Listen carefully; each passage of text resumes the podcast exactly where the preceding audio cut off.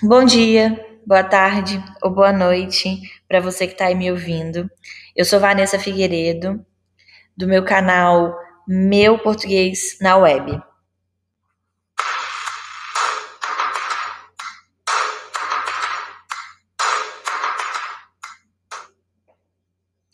Nós nos dedicamos a fazer diferentes abordagens de várias temáticas da língua portuguesa.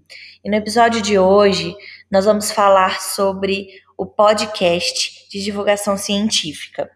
Vamos lá? Inicialmente, cabe fazermos uma leve retrospectiva, que já foi abordada em, momento oportuno, sobre tipos e gêneros textuais. Bom, os tipos textuais eles são caracterizados por propriedades linguísticas, como vocabulário, relações lógicas, tempos verbais, construções frasais, que eles têm em comum. Dentro dos tipos textuais, nós temos a narração, a argumentação, a descrição, a exposição ou a injunção. Cada qual tem o seu objetivo e as suas características. E dentro desses tipos textuais, nós temos diversos gêneros textuais. Então, por exemplo, um texto narrativo que nós conhecemos cotidianamente é um diário, um romance, um conto.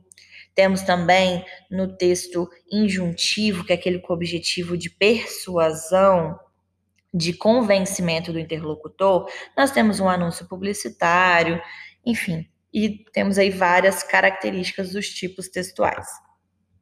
Já os gêneros textuais, eles têm função comunicativa e estão inseridos dentro de um contexto cultural.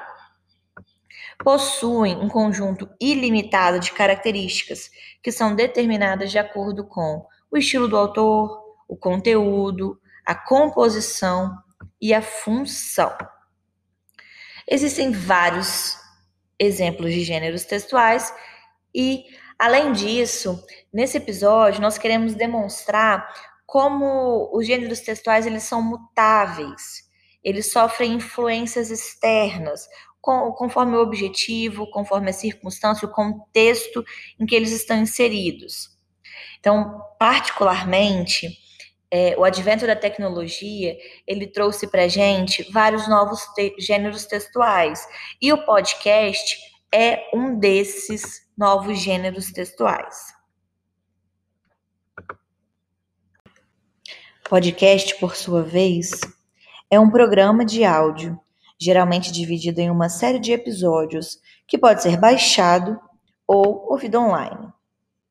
O objetivo pode ser variado e, principalmente, objetivo é transmitir informações.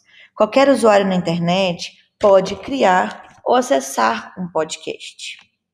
As publicações dos arquivos podcast são feitas através de podcasting, um sistema padrão de feed RSS, que permite que os internautas possam subscrever determinado post de seu interesse e acompanhar automaticamente todas as recentes atualizações do mesmo. São muitas as abordagens possíveis dos podcasts, por exemplo, jornalísticos, humorísticos, culturais, lúdicos, mas hoje nós vamos nos ater aos podcasts de divulgação científica.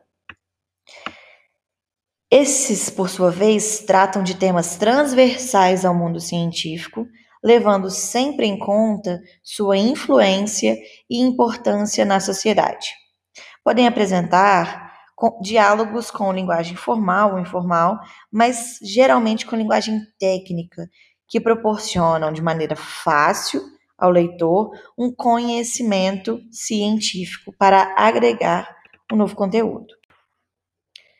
O podcast de divulgação científica ele é composto pelos elementos título, introdução, exposição, da qual se desmembram a definição, descrição, comparação, enumeração e exemplificação.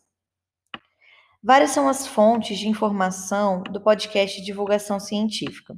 Dentre elas, nós temos fontes científicas como artigos, pesquisas e livros, conhecimento acadêmico, como oriundas de escolas, faculdades e universidades, informações disponíveis na mídia, de reportagens e documentários, registros históricos previstos em documentos, inscrições e relatos antigos, dados oficiais de instituições governamentais ou particulares e cultura popular, por exemplo, tradição oral, literatura, filmes, jogos e desenhos animados. As características a serem observadas no podcast divulgação científica se encontram nos aspectos voz, a entonação, o volume, o tom que foram abordados pelo interlocutor.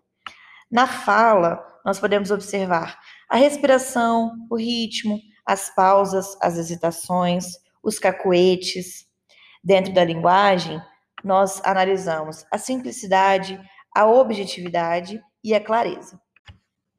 O podcast de divulgação científica apresenta tipologia expositiva, no qual é, o apresentador ou os convidados, enfim, os interlocutores ali, eles demonstram e expõem o conhecimento sobre a temática abordada no, no episódio do, do gênero textual. O importante é que o podcast ele apresenta certa regularidade, certa frequência é, na sua divulgação e está aí disponível é, na internet para quem quiser acessar.